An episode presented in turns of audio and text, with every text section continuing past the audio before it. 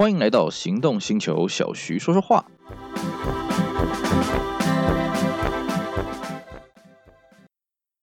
简约但不简单，All New Fit 颠覆同级安全新标杆，搭载全新世代 Honda Sensing，搭配一百度超广角摄影机与新世代影像处理晶片，新增夜间行人辨识、自行车对应等崭新功能，完美守护行车安全。即刻来电赏车，一睹 All New Fit 极致安全魅力，汰旧换新，六十九点九万起。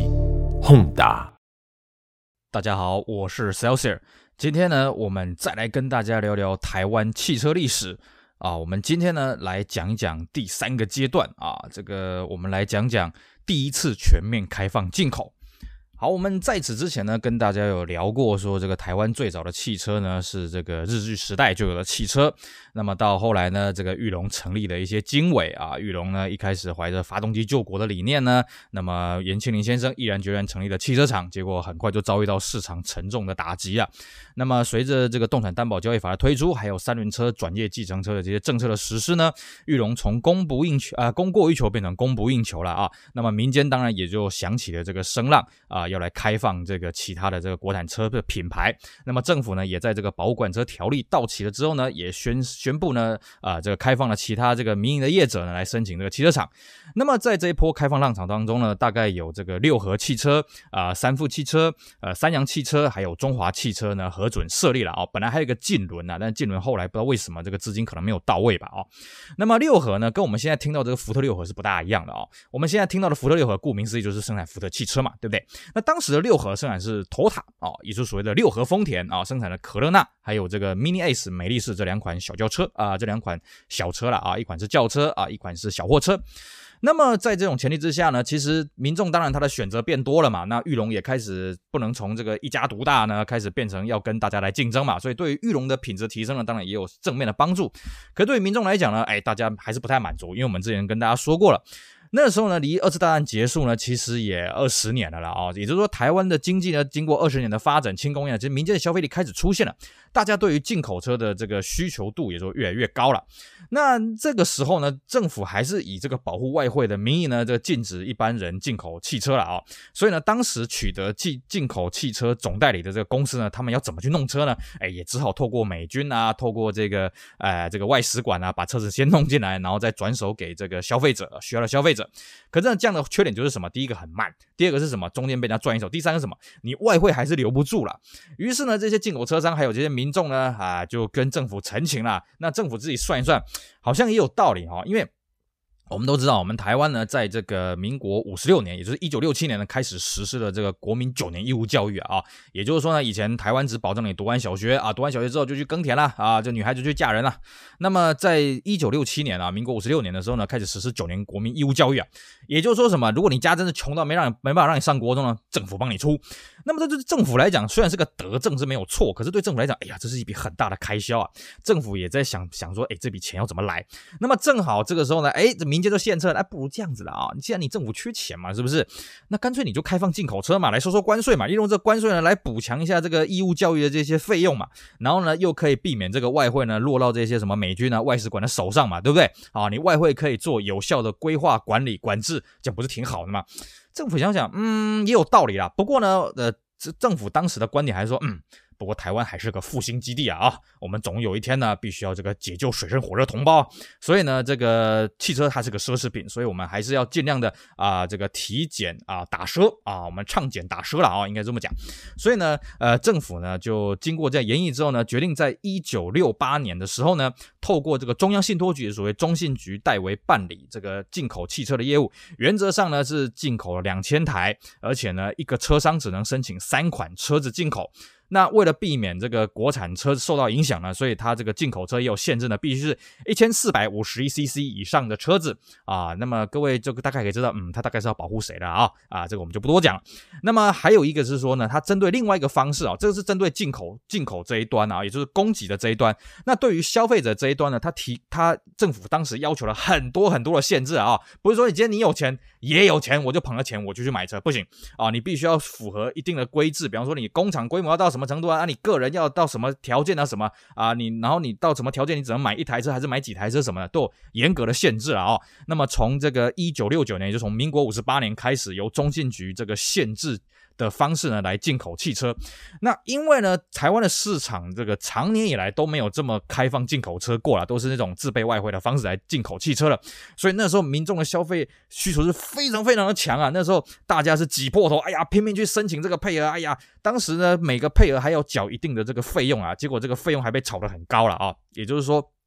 你就可以知道这个民间对于车子需求有多大了啊！那虽然说呢，第一年本来一九六八年当时他规划是说一九六九年那一年呢只能进口两千台了，不过实际上了啊，根据我们现在找到的资料，一九六九年那一年呢大概进口两千四百多台了啊，将近两千五百台了。那么政府当然收关税收得很开心了，民众当然买车也买得很高兴啊，因为那个时候哎呀，民终于可以这样光明正大、堂堂免皇之的去买原装进口的全新车了啊，我们终于不用忍受国产车的品质了，耶，开心啊！那可是呢，对于政府来讲啊，不行不行不行，这个两千四百台太多了。于是呢，政府就限制了，严格限制了，在一九七零年的时候，不好意思，那一年只能进口两千台啊，这个多一台也不行。但实际上是不是两千台呢？嗯，我们大概看了一下，嗯，实际上其实也不止两千台了。但是说是说两千台，但是没有像前一年两千四百台那那么多了。总而言之呢，政府在透过这两年呢，透过中信局去办理这个呃这个进口车限令进口车的这个这个任务呢，哎，政府也觉得嗯，的确这个市场需求是不错，而且。收到了一堆关税，政府也很开心。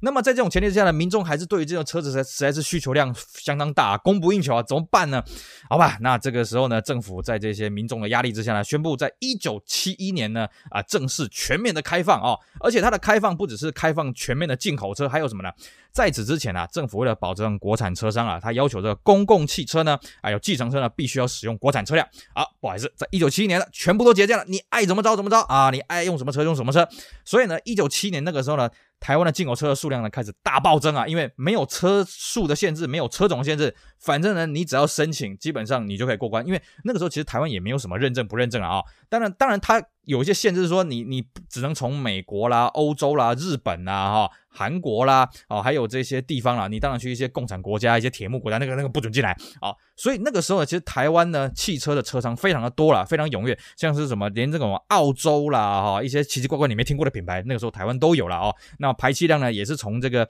呃这个这个小排量一千多 CC 的，一直到这个那个，我说我记得最大的应该是克莱斯勒的那个 Imperial 水晶帝王啊，那个到了七千八千多 CC 的那种车子都有啊啊、那么大家民众也是买的很爽啊哦。那时候市场到底撑得到什么程程度呢？当时这一些进口车商卖最好的就是和泰啊，也就是我们台湾的 Toyota 啊。当时呢，它卖到什么程度呢？呃，首先第一个啊，你把几个日本的这些品牌的 Toyota 啦，这个你上你上那时候进口量很少了啊，因为有裕隆的关系啊。那么米兹比许这些汉不当品牌加一加呢，等于一间国产车厂一年的年销量了哦，你就可以发现这个有多恐怖了。第二个是什么？好，和泰呢是这里面的佼佼者啊，Toyota 卖量最多，所以让和泰达到一个不可思议的境界是什么呢？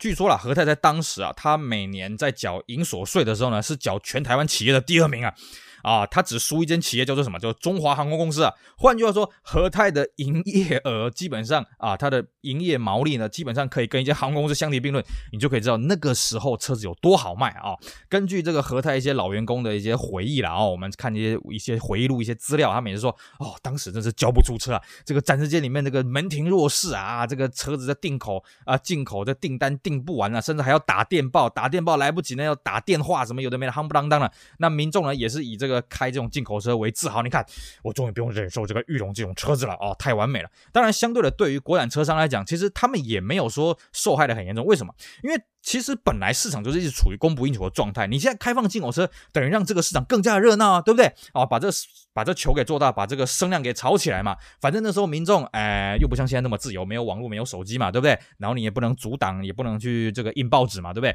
你你这精力没地方花怎么办了？啊，那就那就来买车吧啊，那那房地产当然那时候也很便宜了，只是买车的这个立竿见影嘛。你买房地产没人看得到嘛，只有你附近的人看得到。你买车你可以开去光宗耀祖，哎，阿爸我等下你看我怕变啊，买几家新车等下。所以呢，那个时候其实台湾的汽车市场到了一个空前的一个大爆发的一个状态了啊，算是应该也算是我们台湾汽车市场第一次的全面大爆发，因为。在一九七一年到一九七四年的时候呢，啊，其实这个进口汽车是没有任何限制的啊，你爱怎么进就怎么进，你爱怎么买就怎么买，没有配额限制，没有车种的限制，而且那时候也没什么法规认证，不像我们现在，哎呀，你要搞这个什么呃这个油耗啦，你要搞什么排污啦什么的没啊？不好意思，那时候没有啊，只要你是车就可以进得来。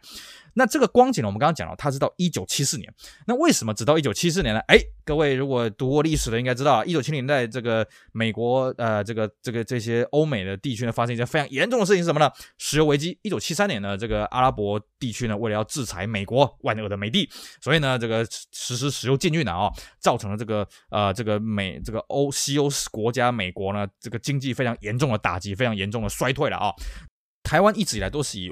外贸导向为主的一个市场取向了哦，那你今天你欧美的这个经经济发生了严重的变化，那当然自然第一个是干什么？就砍外销订单嘛。所以那时候台湾的外销也开始出现了一些问题了。更重要什么？政府就发现到一个另外一个严重的事情是说，我从一九七一年我虽然全面开放进口车是没有错，可是呢，市场虽然欣欣向荣，我虽然收了很多关税，可是我的外汇也不断的向外流失，向外流失，向外流失。那你现在这个全球的景气开始变差了，对不对？外汇开始变得越来越重要了，所以政府就觉得说这样再搞下去不行。所以呢，在一九七四年呢，政府先宣布这个日本汽车禁止进口啊。一九七四年五月宣布，忽然宣布日本进日本制造进口车不准进来。然后呢，并且在年底呢也修法，呃，要求所有的车子都不准给我进口啊，所有的轿车都不准给我进来，为了要保护外汇啊。那么。为什么第一个先找日本车来开刀呢？嗯，学过历史的，你再回想一下，那个时候也发生一件事情，什么？啊，一九七二年呢，我们台湾这边叫做中日断交了啊，那对岸那边叫做中日外交关系正常化了。讲白了就是什么？呃，日本呢，这个选择了大陆作为他外交的对象啊。那当然，当时的政府就是提倡所谓的汉贼不两立嘛啊，呃，这个有他就没有我啊，无利都不挂啊。所以呢，这时候政府呢就啊、开始对日本开始实施一些贸易的制裁了啊。那么在一九七四年那个时候呢，政府觉得嗯不行，这个汽车这边呢一定要管管，所以呢政府就勒令，哎，日本车不准进来，而且这个禁令呢一般就是二十三年了，要一直到一九九七年，我们因为要加入 WTO，WTO 的会章要求呢，必须会员国之间的货物必须要货上其流了啊。到了一九九七年，这二十三年当中呢，台湾的日本车是完全不准进口的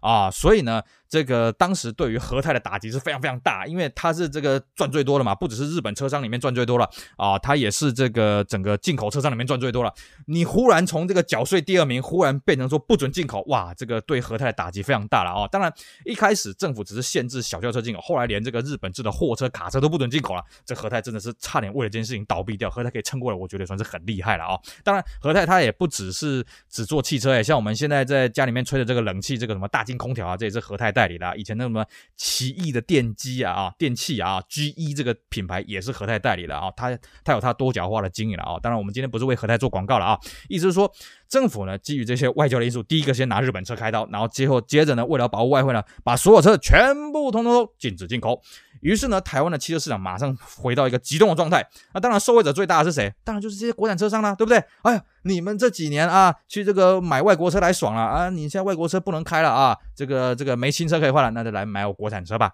所以呢。那个时候，反而对于这个裕隆也好，或者当时刚成立的福特六和啊也好呢，这些国产的品牌呢，反而是一个大利多啊啊，所以呢，他们的国产车的销量当然就节节的攀升了。因为你靠了进口车，你把整个市场的容量给撑大起来了嘛，对不对？那你现在进口车卡掉你的这个供给链，大家开车开习惯了嘛，那没有进口车可以买怎么办？买国产车，尤其是国产一些高级车，像裕隆的胜利啊，这个福特千里马，这个销量就变得非常的好啊。那么。当然了啊，这个进口车的这个禁令呢，其实没有维持了很久。为什么呢？这个第一个讲话就是美国政府了。喂，你在搞什么东西啊？啊，这个你们台湾外销到我们美国这边的什么纺织品啊，这些什么轻工业的产品啊什么的，赚了我们那么多外汇。啊，你现在又不准我们美国车卖过，你搞搞什么鬼啊？所以呢，政府在一九七零年代后期呢，率先啊又对美国车重新解禁了啊，又开放了美国进口车。那开放了美国进口车，这个欧洲人也不太爽了。哎，你们台湾也把东西卖到咱们欧洲来啊？你给我们搞这个。贸易顺差了，这样不行，这样不行，不行啊！你也开放我们欧洲车，所以呢，后来在七年代后期呢，紧接着美国车的隔年呢，呃，台湾这边也开放了欧洲进口，但是不好意思，日本车不准进来啊！就一直一直到这个二三年之后，这个才有这个重新开放日制车进口了。当然，重新开放日制车进口之后呢，又是一片这个欣欣向荣的光景，因为市场上的需求非常的大嘛啊！这个之后我们会跟大家慢慢的分享了啊。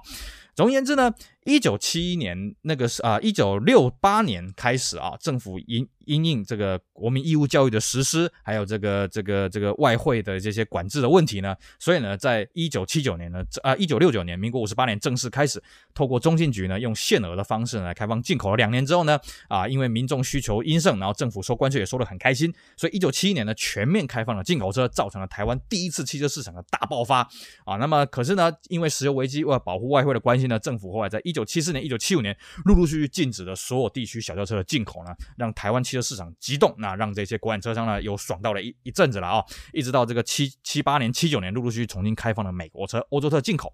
好，以上就是我们今天的节目内容，跟大家讲讲这个我们六年代后期到七年代这个进口车的风起云涌的变化了啊。当然，我们现在呢，偶尔在路上还是可以看到一点点啊。这个一九七零年那个时候全面开放进口车留下来的一些小小的进口车，因为那个到现在都已经五十年前了啊。不过在五十年前那些车真的是超级超级威风的了啊。也希望透过我们今天简短文字，让大家缅怀这段有趣的历史。我们今天节目就到这里，希望大家会喜欢，也希望大家继续支持我们其他精彩的音频节目。我是 Celsius，我们下回再聊喽，拜拜。